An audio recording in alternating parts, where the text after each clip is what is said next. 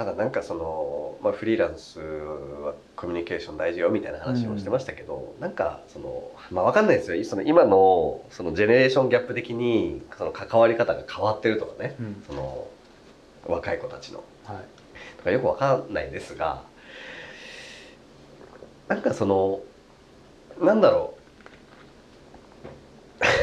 よくわかんないけど例えばその人と関わることに対しての抵抗感があるとか、はいその何かに対して一生懸命になるのが苦手だっていう人ってその負のループってもう根強いと思うんですよね。うんでもなんか一個頑張って解決したら割とスルスルっといける要素ってあると思うんですよ。うんだからなんかあのー確かに声優特に声優とかはそのコンプレックスをどっかしらに抱えてる子多いと思うんですけどなんか一個踏ん張ってちょっとでもいいなと思う環境だったり人がいたら、いつもよりちょびっとだけ勇気を出して例えば「ご飯行きませんか?」とか「なんかちょっとお話ししませんか?」とか、なんか自分の声聞いてもらえませんかとかなんか自分からアプローチをするうん自分からコミュニケーションをするっていうのってやっぱしてもらいたいなとは思いますけどね。そうですねまあ、僕はうんとまあそのご飯に行くって、うん。夜特にご飯行くとかお酒飲みに行くって、うん。ちょっとやっぱりその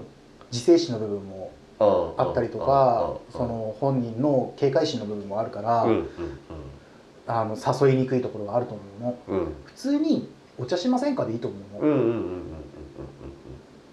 お昼とかうんうん「ちょっと話聞いてほしいんですよね」じゃなくて、うん。単純に「ちょっとお茶しませんか?」でいいと思う。うんいいっすよね。でなんかなかなかそれ切り出しにくいなとかシラフじゃちょっと喋れないなっていう時は、うん。その時はもう30分とか1時間でうん。なんかスルッと解散して、うん。ちょっと次お酒でっていうふうにすればいいと思うの。なるほどね。そんなに強くないんですけどちょっと飲めないと本当はこういうこと相談したかったんですけどって、はいはい。はい。その時に言ってくれれば確かに。そう本当は何を言いたかったかが多分その時に言えなくても、うん。解散した後に言えるはずなんだよねそういう話を一回しておけば。うん。でいや実はこういうことを悩んでてこういう話を本当はお会いしたかったんですけどちょっとうまく聞けなかったです。ごめんなさいで済むのよ。そしたらあお酒があった方が喋りやすいんだったらお酒でもいいし、うんあのまた全然お茶で全然いいんだけどっていうところ、うんうんうん。あじゃあ今度ちょっとその話聞かせてよっていうのでうん。またリスケすればいい話だから、なんかそうそれだけでいいんだよね。確かに。なんか電話するよりもお茶する方がハードルは低い気がするよね。そういう。電話するとなんかさ話さなきゃになるしさ 相手の目が見えないから余計気使うところあるじゃん、確かにね。うん。今いいですか？って言われてもさ。な中身によるなと思うじゃんそうね。そうなあとはなんだっけな今コミュニケーションの部分でうん。まあいいや。うん。いや大丈夫です。うん。ね。うん。あのーなんだっけ今鈴木さんの言ったことの中でねうん。一つじゃあこうすればいいじゃんって思ったことがあったんだけど、うんうんうん。思い出せないや頑張って。頑張る頑張ってるからちょっと踏ん張って。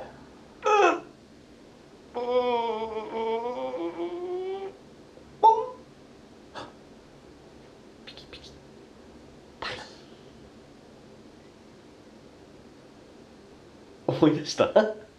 何が生まれたかが気になっちゃった 逆効果やん。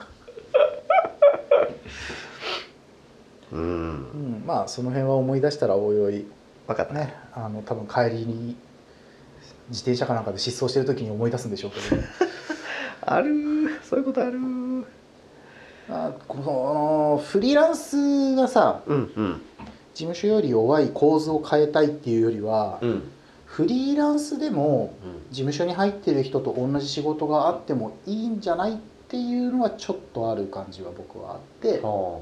ただやっぱり信頼と実績なわけですいよやーそうですね。事務所に入るっていうことは。うんうんうんそこにある程度のふるいがあるしね。そうそう、だからねこれだからこの前の舞台でさ演出家さんが結構いろんなお話ししてくれるからいろいろ感銘受けたりとかうん。勉強になるなと思って、それを受け売りで鈴音さんに結構伝えるんだけど、うんうんうんうん。あの海外の演出家さんがさうん。日本でちょっとそのワークショップみたいな講義をやった時に、うん。日本人に最後に言い放ったのが「いいね君たちの国はやりたいと思ったらその仕事ができるんだから」と。やりたいと言ったらその時点で君たちは演出家でしょ？舞台人でしょ？役者でしょ？いいね？っていう話をしたらしい。おお怖いよねーこの話ね。怖え。うんうんうんうんうん。その国では演出家っていうのはうんやりたいからっつって名前が演出家って肩書きを持てるわけじゃないしうん。役者ですっていうのは役者ですって自称役者っていうのはできないわけよ。だから他の国とかでも国によっては役者にはライセンスが必要な国もあるんだよね。うん。学校に出るとかっていうよりは一定の手続きをちゃんとしてうん。まず役者として活動しますよという段取りが必要になる。日本人は舞台に立ったその日から僕は役者ですって言える。うんうん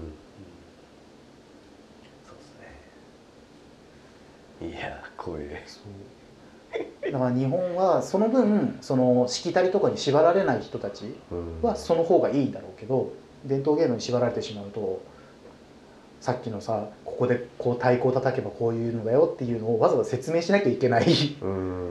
ものをわざわざ引きずったりとかしたりとかうん。あと歌舞伎なんていうのはその血筋が入っていなければ歌舞伎役者になれないわけよ。うん。子供でなきゃいけないその人うんだから伝統芸能を伝統を重んじすぎてしまうと新しい発想が生まれずに古典の良さだけを売り出すような、まあ、そこに抗って「ワンピースとやったりとか、うん。歌舞伎は新しいことやってるし、うん。落語もどうやったら落語っていうものを若い人にも分かりやすく伝わるかっていうのをいろいろやったりとかうん。講談とかもそうだし、うん。みんなその古典芸能がそこで苦しんではいるんだけど、うん。結局僕らとかその声優アニメとかっていうのはプロじゃない人から生まれてるものとあるわけよ。ワンパンマンなんてさ、うん。ただのブログの落書きがストーリーが面白かったからめちゃくちゃすごい漫画家さんが書いてくれてジャンプで連載してあんなにアニメ面白く面白くなってうん。もともとのストーリーが良かったしこの人の発想力とか、うんうんうん。そのあの下手さもちょうどよくって流行ったっていうのもあるけど、うんうんでも日本人はそれができるからシンデレラストーリーが生まれたりとかするわけだよね。アメリカ人とかみたいなシンデレラストーリーは違うけど、まあ、そういう意味ではやっぱ声優ですっていう肩書きの一つとしてやっぱ政治協に入ってる事務所に入ってるっていうのは一つうん強いうん肩書きだけど、まあ、無論それが全てではない世界でもあるからそれを食いつないでいくっていうことを何年もやるっていうことがいかに苦しいかっていうのは多分業界関係なくフリーランスをやり続けてた僕からすると生半可じゃないよなと思う。うん強っすよね。いや小森さんがそれ言うんだからねもうやっぱ重いっすね。いまだに勉強しなきゃいけないことがいっぱいあるしそれこそ卓音響卓とかうん。その録音機材とかもうん。結局ある一定の時間が経ってしまうと、うん。新しいものの知識を入れないと、うん。もう大きい現場に出れなかったりとかはあ。スタジオでやることができないわけあ。システムが分かんないとああかなるほどね。でもそれは技術を知っていたりとかそのスタジオさんにずっといて付き回ってればうん。別に変わったことも変わったんですね。うわ新しいっすね。で済む話が、触れる機会がないから新しいものが怖くなっていくわけですよ、その時ってどうするんですか？えーっといや PA の音響卓の方に関してはある程度そのメーカーの個性があるから、あのちゃんとゲネとか場当たりの時間とか仕込みの時間をちゃんと取ってもらえる現場では新しい機材を使ったりとああかする。なるほどね。時間ないんですだったらまあまああのアナログ機材でいいです。回線数少なくていいですみたいな。ああそっかそっかそっかそっかそっか対応の仕方が変わってくるですね。うん。まあ基本的に僕機材持ち歩かないので PA に関しては、音出し用のパソコンとちょっとしたインターフェースだけあればいいのでタクとかスピーカーとかは別にタクが触れればいいやみたいな感うじ、でもねその処世術じゃないですけど対応だってやっぱりいろんなとこ行っていろんな経験してっていう、まあ、それこそね関わりに基づいたものだと思うし、そうですね、うん。でもいまだにやっぱりあうまくいかなかったなこの現場と相性悪いなっていうところもあるしね、うん。そのたんびに辞めたくなるしね。それをどうやって乗り越えるかうん。もうん。そのまあ同じ業界の先輩はいるはいるし、うんフリーランスで、うん。だからちょっと飲んでる中でそういう話して「あそこの現場大変だったんですよ」って言えばいい話なんだけどなんかそれで解消できない人もいるじゃない。まあまあね。そうそうで特に声優ってさちょっとした繊細な部分の間違いをずっと引きずっちゃうような人もいっぱいいるから、本当にあれでよかったのかなって思いながらうん。解決策も見出せないまま。でもさそういうのでなんかこう先輩とかスタジオとかに行く機会が多かったりとかすると先輩に会う機会が多かったりするとなんとなく先輩の背中見た時にあこの人もこういうミスするんだとかうーん確かに。そうそう。えテストと全然違う喋り方してんだけどいいの？みたいな。OK で OK?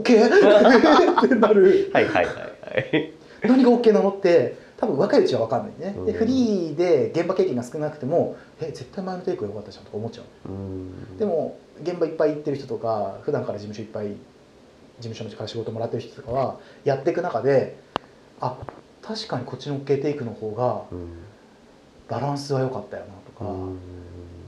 あこの言い方が良かったから OK だったんだとか分かるようになってくるんだよね、うんそれを背中を見る機会もないのかなフリーランスだと。そうですね、うん。ないだろだからそういう機会を増やすっていうことはとっても大事だから、うん。だから模擬オーディションもしたいしうん。先輩の話を聞くだけの講義もやりたいっていうのがある、うん。トラメガでね、そうですね。どっちも大事なんだけどやっぱフリーランスでやっていく上でまず素直になれない子も多いから。うん。さっきのさ「え絶対あっちのテイクの方が良かったと思うんですけど」とか思っちゃうじゃんはいはいはいはいはい。なんかそういう比率がねやっぱフリーランスは多い気がする。自分のやり方を信じなきゃいけないからもう囲われちゃうんだよね自分に。そうなんだ。大変だ。なラジオ